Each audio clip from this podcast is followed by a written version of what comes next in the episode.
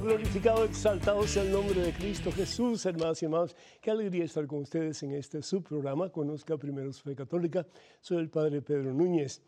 Es un honor realmente poder compartir la fe con todos y cada uno de ustedes. Y tenemos un programa muy interesante en el día de hoy, cargado de bendiciones como de costumbre, y hay una palabra que es de bendición para ti, que el mismo Señor la va a poner en tu corazón. Así que prepárate para dejarte amar por Dios. En este momento, hermano que me escuchas, hermana que me escuchas, antes de hacer absolutamente nada más, pongámonos en oración, sabiendo que Dios escucha todas nuestras plegarias y que en su debido tiempo responde a cada una de nuestras necesidades. Hermano, hermana, vamos a orar. En el nombre del Padre, del Hijo y del Espíritu Santo. Amén. Padre bueno, Padre misericordioso, Padre amantísimo, Ayúdanos de verdad a vivir la unidad a la que Jesús te suplica en el Evangelio según San Juan capítulo 17 versículo 21 podamos llegar a obtener. Que nos dejemos de tantas divisiones, de tantas críticas, de tantas habladurías, muchas de ellas innecesarias y aún falsas que de verdad comencemos a ser hermanos. Toca el corazón de cada uno de nosotros, comenzando con el mío, Señor. Y quita de nuestro corazón todo aquello que se convierte en despecho, en desprecio, que se convierte en crítica porque pensamos que sabemos más que los demás y que nosotros al fin y al cabo tenemos la respuesta y ellos no. Y de eso vamos a estar hablando cuando hablemos de la comunión en la mano o en la boca en este programa. Hay tanta confusión, hay tanta gente que está aún hasta alarmada porque le han dicho que si, que si no comulgan en la boca, realmente pues no están haciendo lo que Dios quiere según la voluntad de Dios. Hermanas y hermanos, qué triste que aún dentro de algunos círculos sacerdotales se diga esto cuando no tiene nada de cierto. Ayúdanos, oh Dios, te lo suplico, mi Señor, a que podamos de verdad vivir en esa unidad, unidos al vicario de Cristo, que es el Papa, y unidos, oh Dios, a nuestros obispos, que son sucesores de los apóstoles y que juntos nos enseñan el camino de Dios.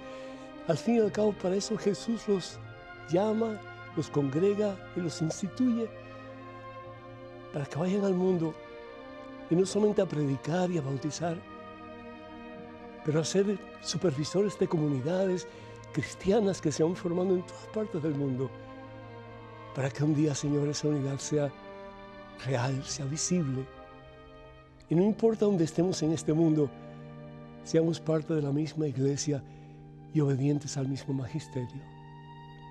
Enséñanos, Padre Santo, el camino de la santidad, el camino de la unidad, que al fin y al cabo sí es el camino del amor. Te lo pedimos, Padre, en el nombre de Jesús, tu Hijo, nuestro Señor, quien vive y reina contigo en la unidad del Espíritu Santo. Y es Dios por los siglos de los siglos. Amén, Señor. Bendito seas mi Dios. Amén. Hermanos y hermanos, damos gracias a Dios por tantos de ustedes que nos escriben, que nos llaman con sus preguntas, con sus comentarios, con sus dudas y también pues con sus retos.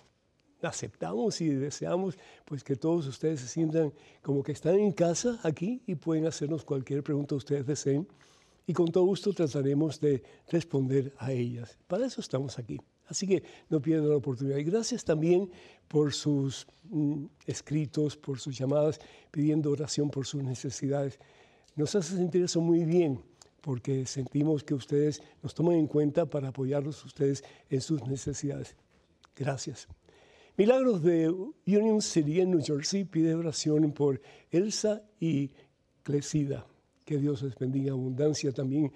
Oscar de Guanajuato, Guanajuato Caste, Costa Rica, pide por su hermano Oliver Hernández, Villagas, eh, que ha logrado ser diácono permanente. Pues muchísimas felicidades para él y para todos ustedes también, para que haya sido ordenado sacerdote. Bendito sea Dios, que me alegro.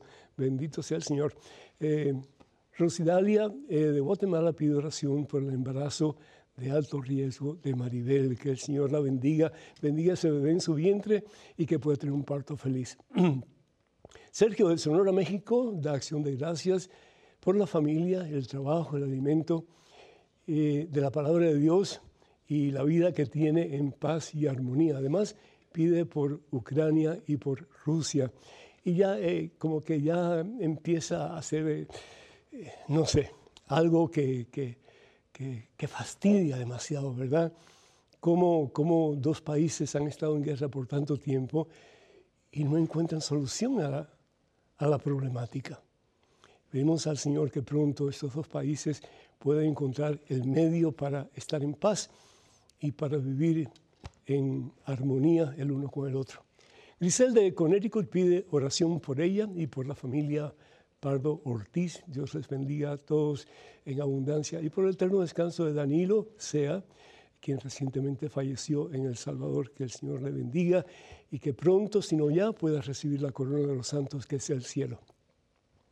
Eh, Maggie de Hillside, New Jersey, pide oración por ella y por su mamá Marisa. Que Dios les bendiga a ustedes en abundancia hoy siempre y también pedimos por todos aquellos que solicitan oración a través de nuestras redes sociales, las cuales son eh, Facebook, para comunicarnos con nosotros en Facebook, por favor, por favor vayan a facebook.com diagonal facebook.com diagonal Núñez.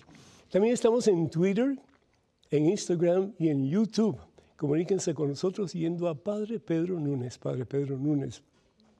También, hermanas y hermanos, les pedimos que tengan mucho cuidado con perfiles que piden dinero en, este, en el nombre de este servidor. No hagan caso de esas eh, peticiones porque no, son nuestras. Nunca vamos a usar ninguno de estos medios que acabo de mencionar para pedir fondos económicos. Y les pido que encarecidamente que oren por la garganta de este servidor porque tengo, imagínense ustedes, tengo callos. Yo pensaba que los callos solamente eran para los pies. Tengo callos en las cuerdas vocales a consecuencia de 45 años de estar predicando la palabra de Dios.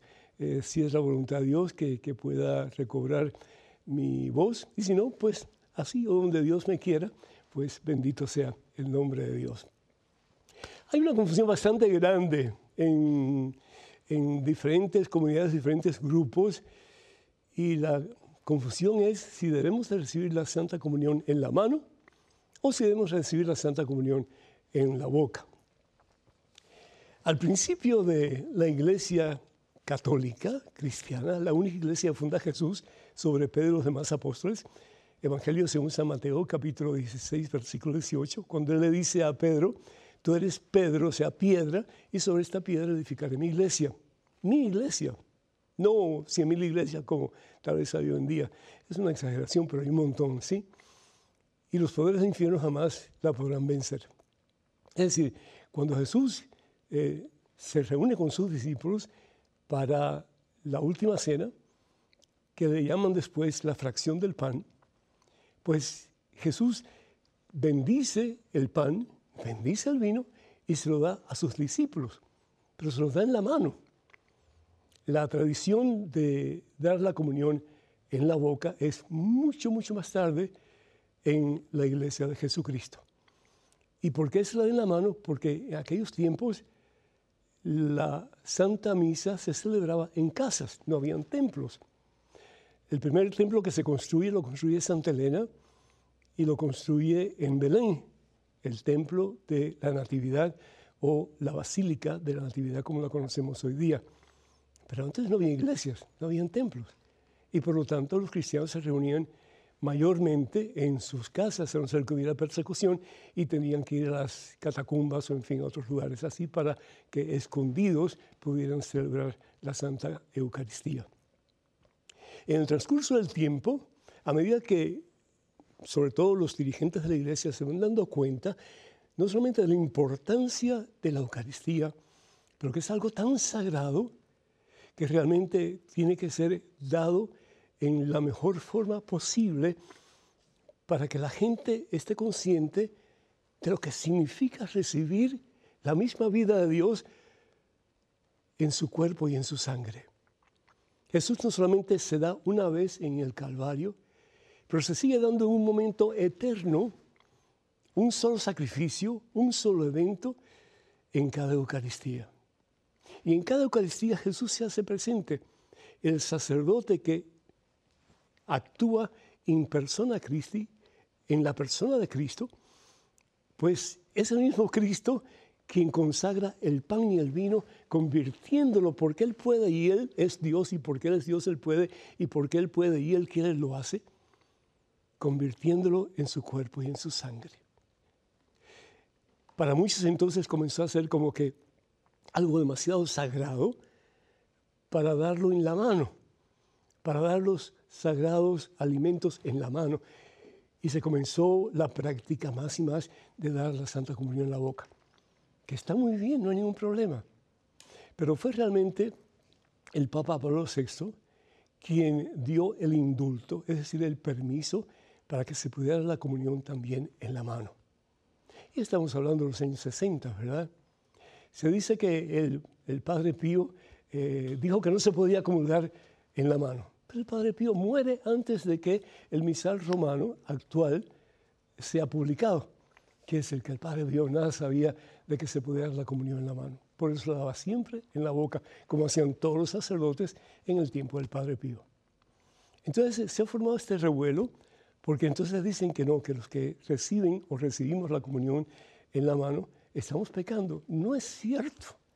Si del Vaticano vienen los reglamentos de que se puede recibir la Santa Comunión, eso tan maravilloso, tan precioso que es la misma vida de Jesús, en esos dones de pan y de vino consagrados en su cuerpo y en su sangre, no estamos cometiendo ningún pecado.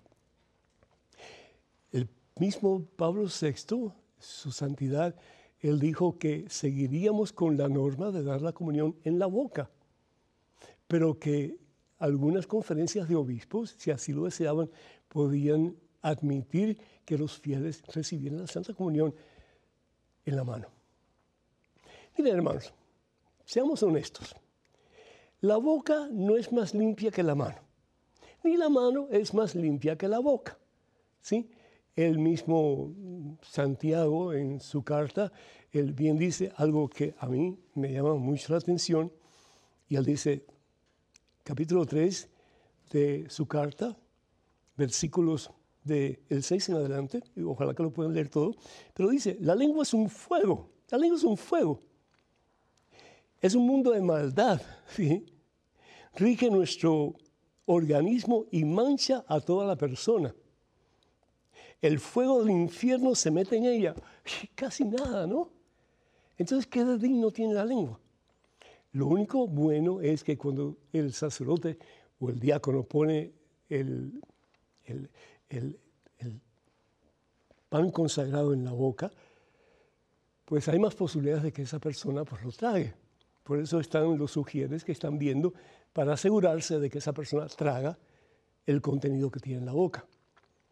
Pero dice, continúa diciendo Santiago, con la lengua bendecimos a nuestro Señor y Padre y con ella maldecimos a los hombres hechos a imagen de Dios. De la misma boca sale la, bendición y la maldición. Entonces la, la lengua no es más digna que las manos, ni las manos más dignas que la lengua. Lo que es digno y lo que importa es tu estado de ser, cómo tú vas a comulgar. Vas en pecado mortal, si vas en pecado mortal estás añadiendo otro pecado a los pecados que ya tienes. Lo dice San Pablo en su primera carta a los Corintios, el capítulo 11, versículo 35. Si no me equivoco, vamos a ver aquí un momentito. Sí, San Pablo dice, capítulo 12, versículo, vamos al 23. Sí, el Señor Jesús la noche en que fue entregado tomó pan y después de dar gracias lo partió diciendo, esto es mi cuerpo que es entregado por ustedes, hagan esto en memoria mía. Les dio, les dio a comer, sí, el pan. No se dio en la boca, estaban cenando, se lo dio en, la mano. Y dice al final, El que come y bebe indignamente, come y bebe su propia condenación al no reconocer el cuerpo. Eso es importante. Si lo recibes en la mano o recibes en la boca, mientras tú estés en estado de gracia, es decir, sin pecado mortal en tu alma, pues puedes confesar tranquilamente, puedes comulgar tranquilamente o bien en la mano o en la boca, lo que tú sientas mejor.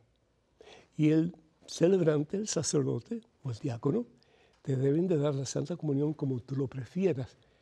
Ahí está explícitamente dicho en el misal romano.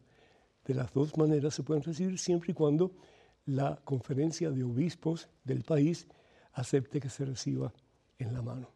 Por el amor de Dios, ya nos siguen escuchando personas que dicen que los que comulgan en la mano se van al infierno. Eso no es cierto, que el Papa, que el Padre Pío de Pietrelcina dijo que no se podía recibir la comunión en la mano. Eso no es cierto.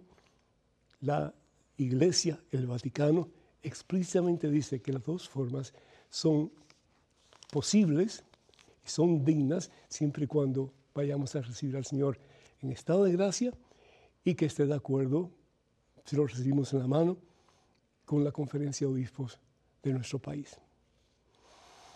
Bendito sea Dios. Número telefónico para que se comuniquen con nosotros, hermanas y hermanos, 205-271-2924. 205-271-2924. Vamos a hacer pequeñísima pausa, pero regresamos en cuestión de momentos, así que por favor no se vayan, quédense con nosotros.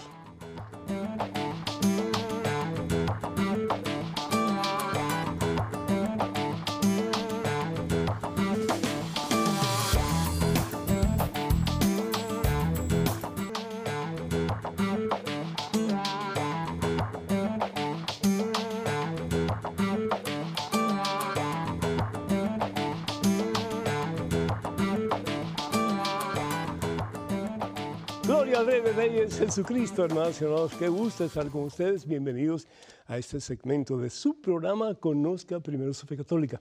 En estos momentos tenemos una pregunta. Eh, adelante, por favor. Muy buenas, Padre. Tengo una gran confusión en mi mente y hasta el momento no he encontrado respuesta. En Mateo 16, 28, el Señor Jesús afirma que algunos que están aquí presentes, refiriéndose a los que estaban reunidos con Él, no morirán sin antes haber visto al Hijo del Hombre viniendo como Rey. Padre, eso no sucedió. Jesús ascendió a la presencia del Padre y no vendrá de nuevo hasta su segunda venida. Por favor, acláreme esto. Gracias. Muchísimas gracias. Pues eh, es cierto, Jesús vino la primera vez encarnado en el vientre de nuestra Santísima Madre María, vendrá por última vez en su segunda venida, pero Jesús, si bien es cierto que está en la presencia de Dios en el cielo, Jesús está con nosotros.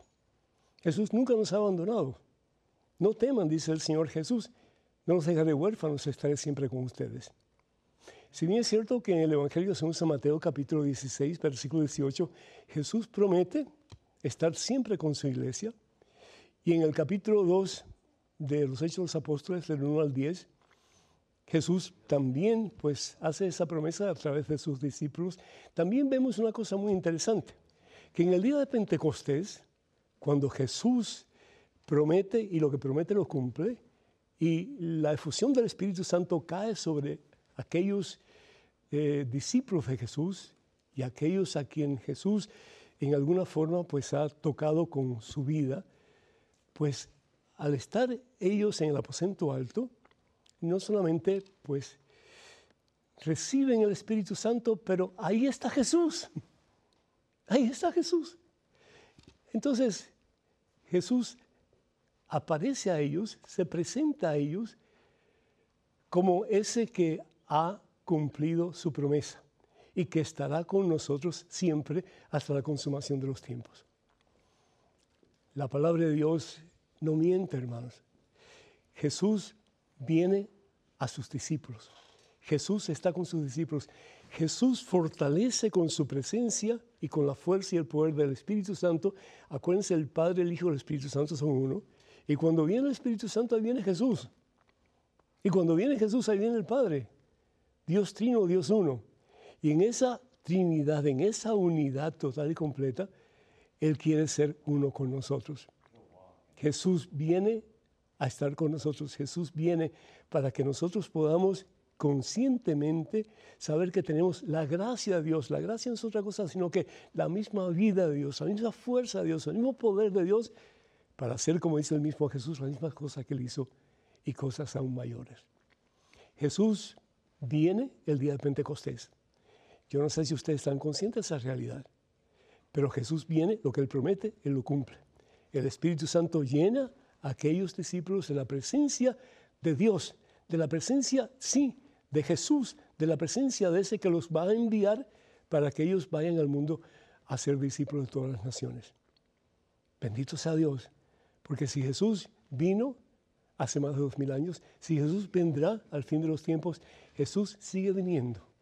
Primero en Pentecostés y después en cada momento de nuestra vida en que nos acercamos al templo de Dios, a la iglesia, para recibir los sacramentos primordialmente, primordialmente el sacramento de la Santa Eucaristía. Que Dios los bendiga. Tenemos en estos momentos una pregunta en un correo electrónico. Adelante, por favor. Buenas, Padre Pedro. Espero se encuentre bien. Sigo mucho sus videos en YouTube. Necesito hacerle una consulta. ¿Está mal ser testigo de una boda civil? Es decir, firmar como testigo. Mi mejor amiga se casa y me pidió fuera su testigo, pero no quiero tampoco fallar a lo que creo, ni fallarle a ella como amiga. Agradecería su pronta respuesta. Saludos, Juliana. Juliana, Dios te bendice. La primera pregunta que yo te haría, y yo sé que no puedo recibir respuesta porque no estamos frente a frente, es, eh, ¿tu amiga es bautizada católica, sí o no? Si tu amiga no es bautizada católica, pues tú puedes decir, eh, sería un matrimonio natural, así lo declara la iglesia, un matrimonio natural, pero no es un matrimonio como Dios quisiera que fuera, es decir, un sacramento. No es un matrimonio válido ante los ojos de Dios, por lo tanto, ¿por qué? Porque no está bendecido por Dios. La palabra de Dios en el libro de Génesis capítulo 1, versículo 28, nos dice que cuando Dios crea al hombre y a la mujer, Dios los bendijo. Dios los bendijo. Ven, Dios es parte de la relación matrimonial. Lo va a hacer también en Caná de Galilea. Evangelio según San Juan, capítulo 2, versículos del 1 al 10. Jesús está presente en la vida matrimonial de esa pareja. Jesús fue invitado a las bodas. Y no solamente Jesús fue invitado a las bodas, pero María Santísima también fue invitada a la boda.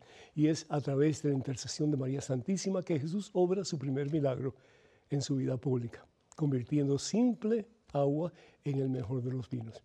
De nuevo, Génesis, en el Evangelio según San Juan, capítulo 2, versículos del 1 al 10. Pero aquí, en el libro de Génesis, capítulo 1, versículo 28 dice, Dios los bendijo, diciéndoles, sean fecundos y multiplíquense. La presencia de Dios en la vida matrimonial del hombre y de la mujer. Y Dios promete, ¿verdad?, que si Él está con nosotros, entonces no importa las dificultades que podamos tener, y vamos a tener dificultades, porque no hay ningún matrimonio, yo no conozco ninguna pareja que esté tan centrada el uno en el otro, que no hay ninguna división. Claro que va a haber divisiones y claro que va a haber diferentes formas de pensar, diferentes gustos, etc. Pero qué bueno si el amor impulsa a ambos a dejar a un lado las cosas que los separan y comenzar de verdad a vivir en unidad como el Señor Jesús pide y como el Señor Jesús nos invita a hacer. ¿Por qué? Porque no vamos a hacer solos, lo vamos a hacer con su gracia y poder. El Dios santo, el Dios perfecto, el Dios que nos invita a ser como Él, que al fin y al cabo es la vida del cristiano. Que Dios te bendiga y que pues si tú realmente eh, crees que tu amiga, o si le preguntas si ella pues estaba bautizado, estaba bautizada por la Iglesia Católica, yo mi consejo es que no firmes nada, porque al firmar tú estás declarando que lo que está pasando en ese momento es válido. Y ante Dios ese matrimonio no es válido porque está hecho por hombres y no por Dios. Acuérdate que el matrimonio, el matrimonio, el sacramento, es un invento de Dios y no del hombre. Por lo tanto, no podemos actuar diferente a lo que Dios pide de nosotros, que es el, que pueda Él bendecir la unión matrimonial entre hombre y mujer. Ojalá que eso te haya ayudado. Dios te bendiga. Tenemos un correo electrónico, una pregunta adelante, por favor. Buenas, Padre Pedro. Soy un laico catequista. Quiero que me ayude a despejar una duda. ¿Por qué hay sacerdotes arrogantes y prepotentes que quieren atropellar a los demás si cuando están en la homilía hablan de humildad, perdón, pero una vez sin la investidura se convierten y le hablan a las personas de una forma déspota y grosera? Mi consulta es si Jesús era así de arrogante, porque hasta donde yo sé por las escrituras, Jesús era un hombre de paz, amor y mucha humildad. ¿O será más bien que les falta más formación en los seminarios a estos señores sacerdotes? Gerardo, de Costa Rica. Oh, perdona Gerardo, pero eh, tú eres catequista, tú sabes cómo Dios quiere que nos comportemos, tú sabes bien cómo Dios quiere que seamos. ¿Qué es lo que dice el Señor? En el libro de Levíticos, Sí, sean santos como yo, tu Dios, soy santo. Está pidiendo que seamos como Él, que seamos reflejos de su presencia. Sean santos como yo, tu Dios, soy santo. Hemos sido creados imagen y semejanza de Dios, ¿cierto? ¿Para qué? Para ser reflejos transparentes de la persona de Jesús, el santo por excelencia. ¿Qué significa la palabra santo? Consagrado. Que se haga tu voluntad, Señor, y no la mía. Eso es supremamente importante. Tanto así que mm, Pedro, en su primera carta a San Pedro, él dice lo siguiente, y esto particularmente para los sacerdotes, porque a veces perdemos nuestro primer amor, ¿no es cierto? A veces nos ponemos tan atareados, tan preocupados por las cosas que tenemos que hacer en la parroquia, aquí y allá, que nos olvidamos de nuestra vida espiritual, de nuestro crecimiento espiritual. Y a veces estamos a retiros y como que nos entra por un oído, sale por el otro. Y a veces los retiros pues no son tan, tan buenos tampoco, ¿no? Porque mucha socialización entre los sacerdotes, pero poco discernimiento de la voluntad de Dios en lo que se refiere a ¿estoy yo en el camino realmente de Jesucristo o estoy fuera del camino? Y si el Señor nos pide que seamos luz, Evangelio según San Mateo capítulo 5, versículos 14 y 15, que seamos luz. Él es la luz, Jesús es la luz. Evangelio según San Juan, capítulo 8, versículo 12, Él es la luz. Pero estamos llamados a ser reflejos de la luz, de ese que es luz, que es Jesucristo. Y qué pena que hayan sacerdotes que no lo sean. San, Pedro entonces dice, si han aceptado la fe, esta es la primera carta de San Pedro, eh, capítulo 1, versículos del 14 en adelante. Si han aceptado la fe, no se dejen arrastrar ya por las pasiones como lo hacían antes, cuando no sabían. Si es santo el que los llamó, también ustedes han de ser santos en toda su conducta. ¿Escucharon? Antes, y esto no solamente es para sacerdotes, es para laicos, también para ti, para mí, para todos. Si es santo el que nos llamó, también ustedes han de ser santos en toda su conducta, según dice la Escritura. Sean santos porque yo soy santo, dice el Señor. Y finalmente, pues te quiero decir, hermano, que, que lo que debemos hacer por aquellos sacerdotes que son, no sé, altaneros, soberbios, etcétera, etcétera, los calificativos que tú usaste, ora por ellos, ora por ellos. Eh, haz esa misión de amor en el nombre del Señor. La palabra de Dios en Romanos capítulo 12, versículos del 13 al en adelante, ¿sí? Dice el siguiente. Bendigan a quienes los persigan, bendigan y no maldigan. No devuelvan a nadie mal por mal. Hagan todo lo posible por vivir en paz con todos. Termina él diciendo, no se dejen vencer por el mal, más bien vencen al mal a fuerza de bien.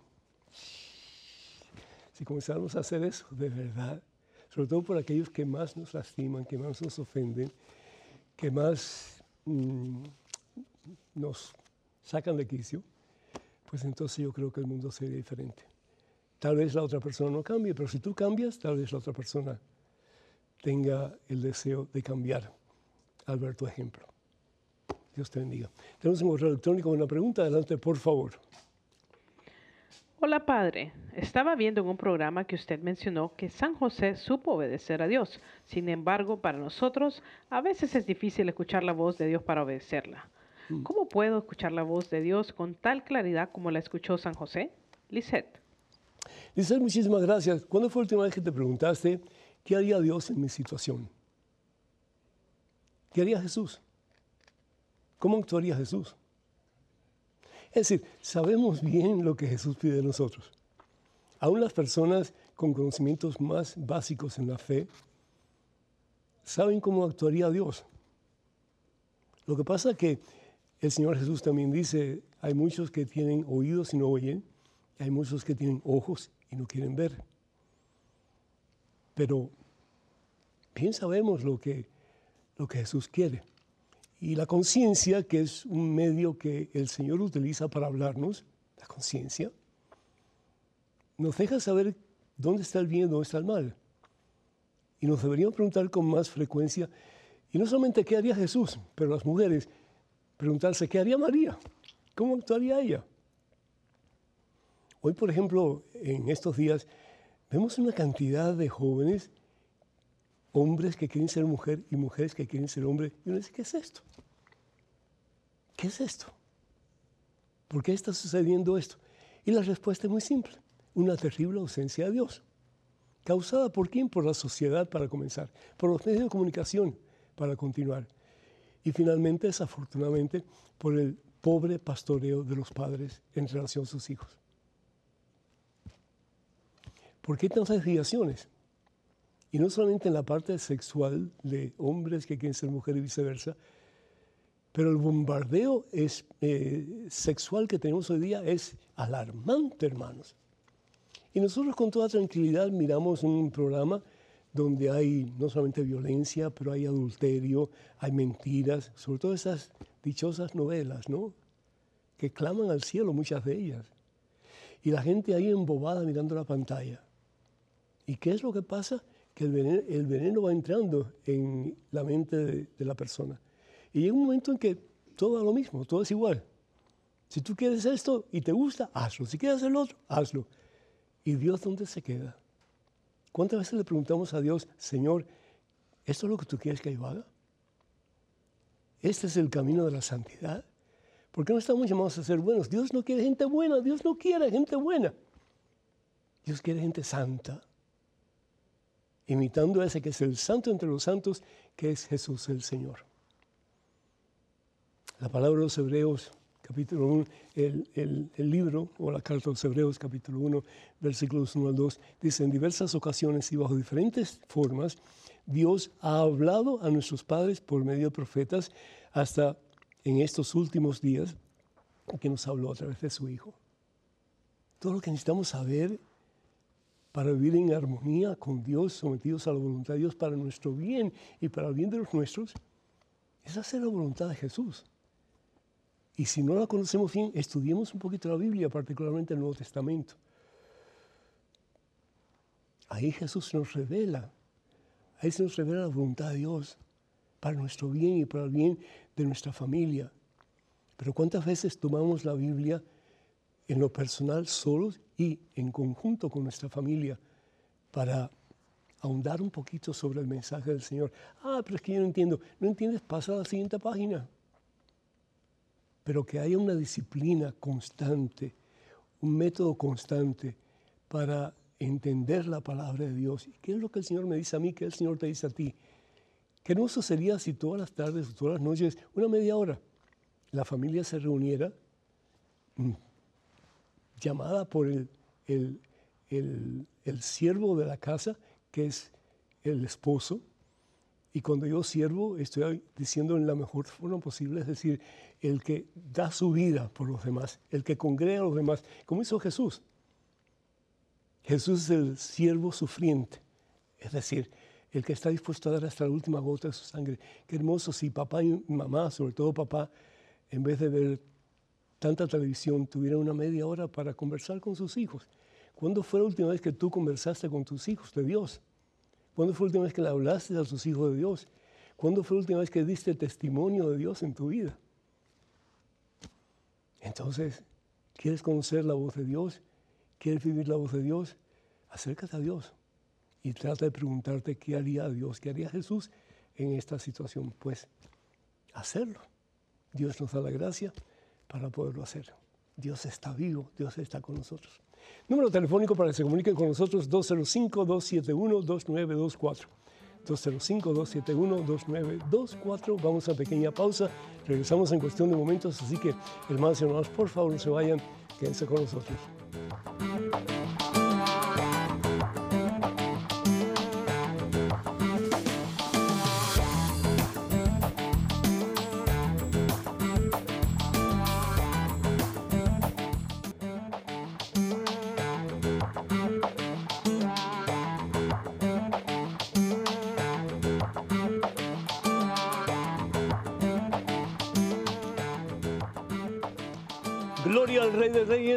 Al Señor de Señores, Jesucristo. ¿Qué tal, queridos hermanos amigos? Qué alegría estar con ustedes en este su programa, en este segmento de su programa. Conozca primero su fe católica, soy el Padre Pedro Núñez.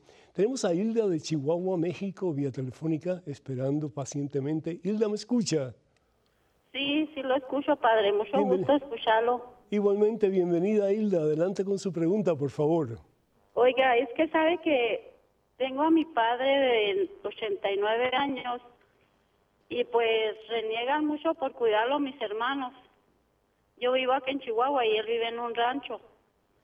Pero qué consejo darles para poder, pues, pues que lo cuiden bien con, pues sin renegar, o sea, ¿Quién reniega? ¿Los hermanos? Los, los hermanos. los hermanos. A él no le gusta estarse con nadie, por, pues no sé por qué, ¿verdad? Él está solito en su casa, pero, o sea, casi no lo procuran a ir a ver cómo está. Él tiene que andar yendo con ellos a que le, si le dan el- el- la comida y así. Hilda, tú no puedes estar en tu casa, ¿no? Es que él no quiere con nadie, no sé por qué a él no le gusta, sí lo he invitado, sí ¿Sabes le por qué no, no quiere- conmigo, pero ¿Sabes por qué él pues no, no quiere? quiere. ¿Sabes por qué él no quiere estar con nadie? Porque se siente un estorbo. mm, Siente que, que- que ya no sirve, que ya no es útil, que ya no puede hacer nada bien hecho y que es un estorbo para, para su familia. Y eso es horrible el sentirse así. Eh, te lo digo por mis padres. Eh, aquí en Estados Unidos se, se usa mucho el mandar a los viejos a un, a un ancianato. Y hay muchos hijos que no van a ver a sus, a sus padres jamás. Y, el dolor que tienen los padres por dentro es horrible y lo manifiestan de diferentes maneras. Pero usualmente es el rechazo de los padres hacia los hijos. No quiero nada contigo, déjame tranquilo. Porque saben que los hijos no les interesa si viven o si mueren. Y eso es una cosa horrible porque cuando éramos pequeños, nuestros padres fueron quienes nos cuidaron a nosotros y nos dieron todo lo necesario para poder no solamente subsistir, pero para tener una vida más o menos pues estable. Y sin embargo llega la vejez y como es el Papa Francisco, pues se descartan, se tiran a un lado, se botan. En el nombre del Señor Jesús, Hilda, yo sé que esto es difícil para ti, pero yo diría, mira papá, vamos un tiempecito a la casa, ¿sí? Y, y- y cuando tú quieras, pues ya regresas, pero quédate conmigo, yo te necesito. Dile a tu papá, yo te necesito, yo te amo, papá. Y yo quiero compartir vida contigo. Mira, las mejores rosas se dan cuando los seres humanos están vivos en este mundo. Cuando fallecen, cuando mueren, ya es muy tarde. Puedes tener el mejor ataúd del mundo, puedes tener el mejor servicio funeral para ellos, puedes tener las flores más bonitas, pero ya no hace falta, ya no es necesario.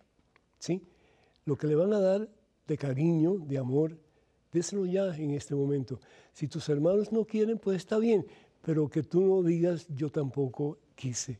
Y que papá muera y ustedes después se lamenten que ya está muerto y ya nada se puede hacer. De nuevo, las mejores rosas, mi hija, en vida. Que Dios te bendiga, cuenta con mis oraciones. Tenemos un correo electrónico, adelante con la pregunta, por favor. Hola, Padre Pedro. ¿Por qué usted dice que escuchar la misa por televisión no vale como ir a la iglesia? Usted me ha puesto en problemas porque mi grupo aquí en Guatemala, que es basta- bastante grande, ha empezado a retirarse a partir de mañana de escuchar EWTN, pues usted dice que no vale dicha misa. ¿Para qué tanto trabajo de la Madre Angélica? Carlos, de Guatemala. Carlos, disculpa, no quise alborotar el panel de, abejas o avispas, ¿no? Esa no es mi intención. Lo que yo estoy diciendo es que los sacramentos no sean a larga distancia.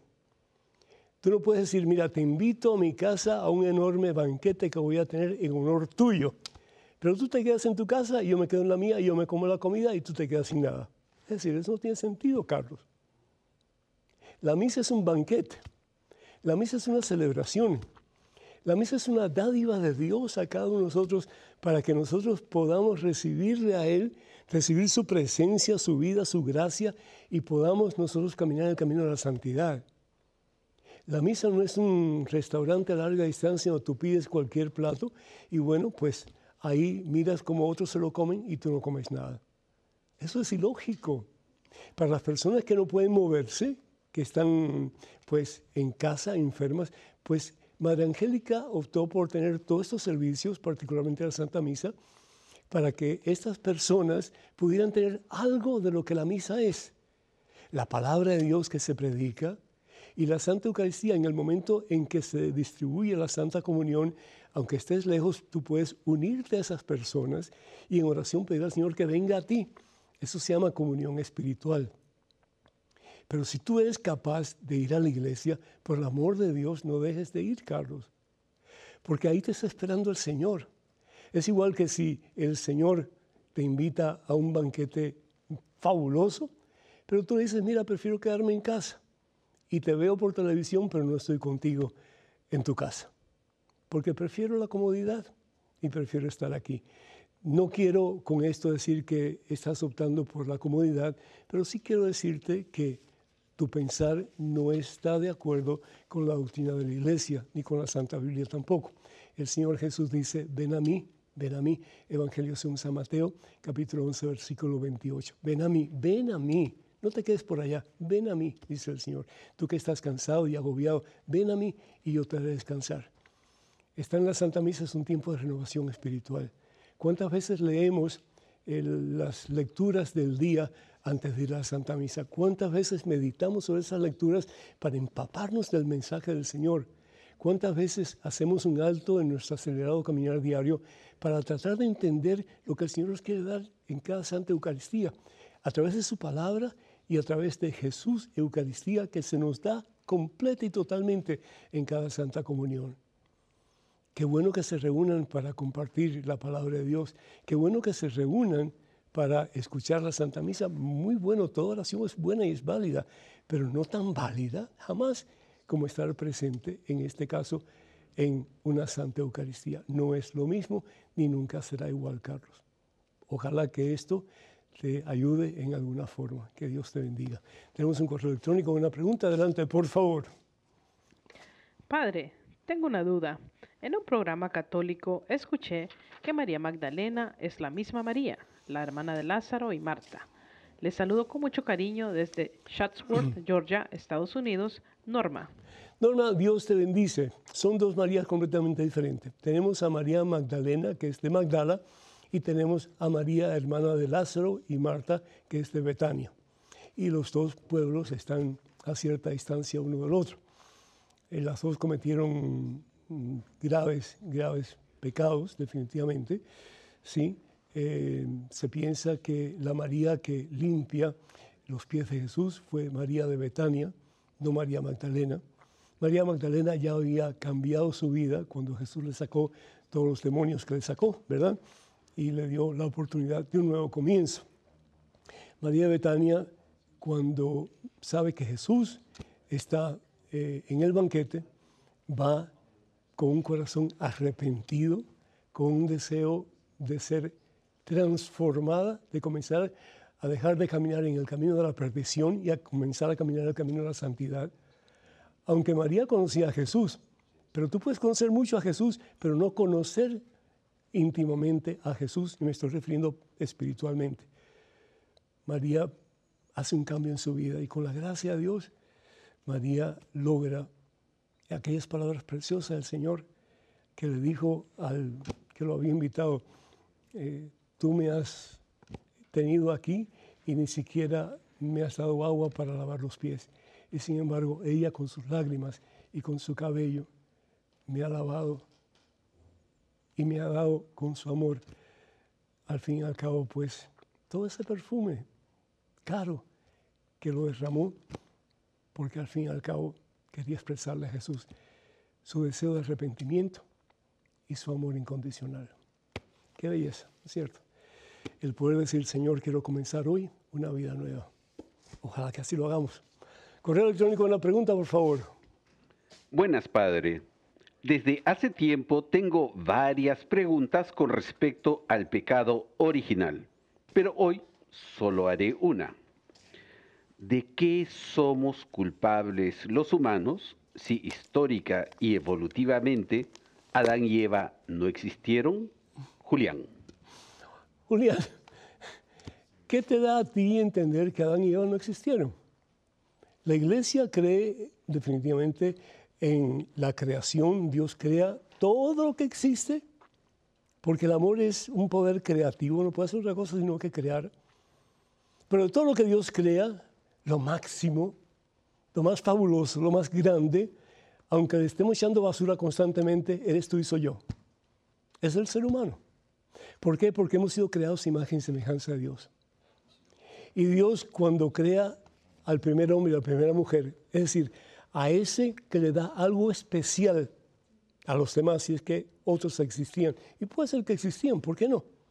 Pero Dios le da lo que se llama el rúa, el soplo de vida.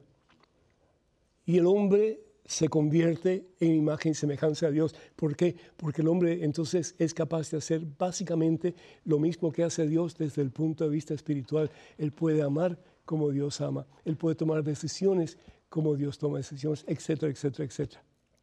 Y de ahí Él crea a la mujer.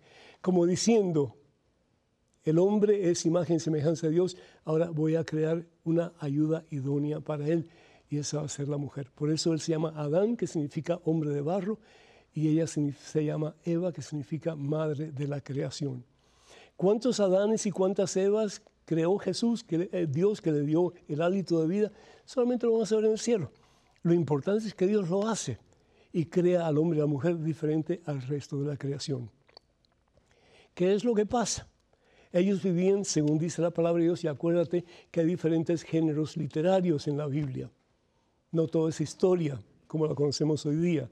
Hay poesía, hay parábolas, hay poemas, en fin, una serie de cosas. Entonces tenemos que tener mucho cuidado en la forma en que leemos la Santa Biblia.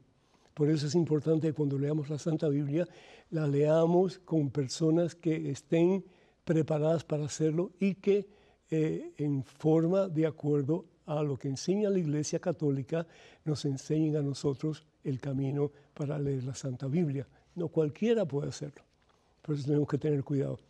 Pero cuando Dios crea al hombre y a la mujer, los crea, como dije anteriormente, diferentes, los crea a imagen y semejanza de Él. El problema es, ellos vivían en el paraíso. Okay, esto es tal vez una, una forma de expresión de cómo el ser humano vivía en relación íntima con Dios. El paraíso, la palabra paraíso significa jardín y la palabra jardín significa un lugar de paz, un lugar de tranquilidad, un lugar de gozo. Cuando tú vas a un jardín bonito y ves tantas flores y, el, viento como que te da un poquito así en la cara y demás, como sientes paz, ¿no es cierto? Pues es lo que sentían estas personas tan cerca de Dios. Pero entra en la tentación de ser desobedientes a Dios. ¿Y qué sucede como resultado? Pierden el paraíso. ¿Por qué? Porque se van tras dioses falsos, se van tras el Dios egoísmo, el Dios soberbia, todos esos dioses que muchas veces nos apartan del único verdadero Dios. Y al apartarse del único verdadero Dios, al dar la espalda al único verdadero Dios, ya no tiene esa relación con Dios como la tenían antes. Y eso es la pérdida del paraíso, la pérdida de la paz, la pérdida de la relación íntima con Dios, la pérdida del gozo de saberse amados por Dios. Por el amor de Dios, mi hijo, eh, yo te felicito por tu, tu deseo de conocer más a fondo la palabra de Dios.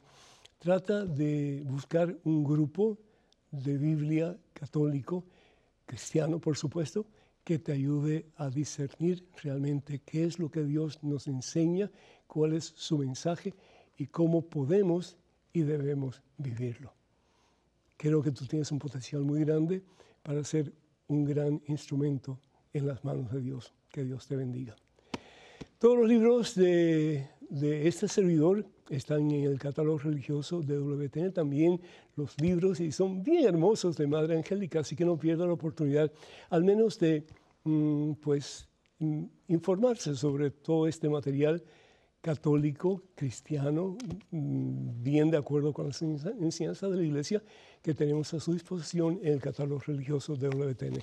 Para más información, por favor, comuníquense al número telefónico 205-795-5814. Repito, 205-795-5814. También quiero pues ah, recordarles que em, vamos a tener una un tiempo de prédica y también una hora santa, tiempo de sanación, liberación y vida nueva, con el título En busca de la Iglesia de Jesucristo. Este evento se llevará a cabo en Orange County, en California, en el área de Los Ángeles, el próximo 12 de noviembre. Para más información, comuníquense por favor con Maciel Carrasco. El celular con WhatsApp es el 347-463-3998. Y la oficina que Maciel está, que es de Canterbury Pilgrimages, es el 1-800-653-0017. Así que si están interesados, por favor llamen y si es posible, pues inscríbanse para este evento especial que vamos a tener con el favor de Dios. También nos interesa mucho que nos escriban con sus preguntas a la siguiente dirección, padrepedro.com, padrepedro ewtn.com. Sus preguntas son más que bienvenidas y sus preguntas pues edifican eh, pues la mente y el corazón de todos los que pues escuchan y participan en este programa. Les recordamos también, por favor, que oren por nosotros y cuando puedan envíen sus donativos para que podamos seguir llevando al mundo la santa palabra de Dios. Que el Señor nos bendiga abundancia en este día por siempre, os colme de su paz y que cada día, cada día vivamos más a plenitud la presencia de Dios en nuestras vidas. Que la bendición de Dios Todopoderoso, Padre, Hijo y Espíritu Santo, esté con ustedes hoy siempre, hermanas y hermanos, que pasen un tiempo muy feliz y hasta la próxima, Dios mediante.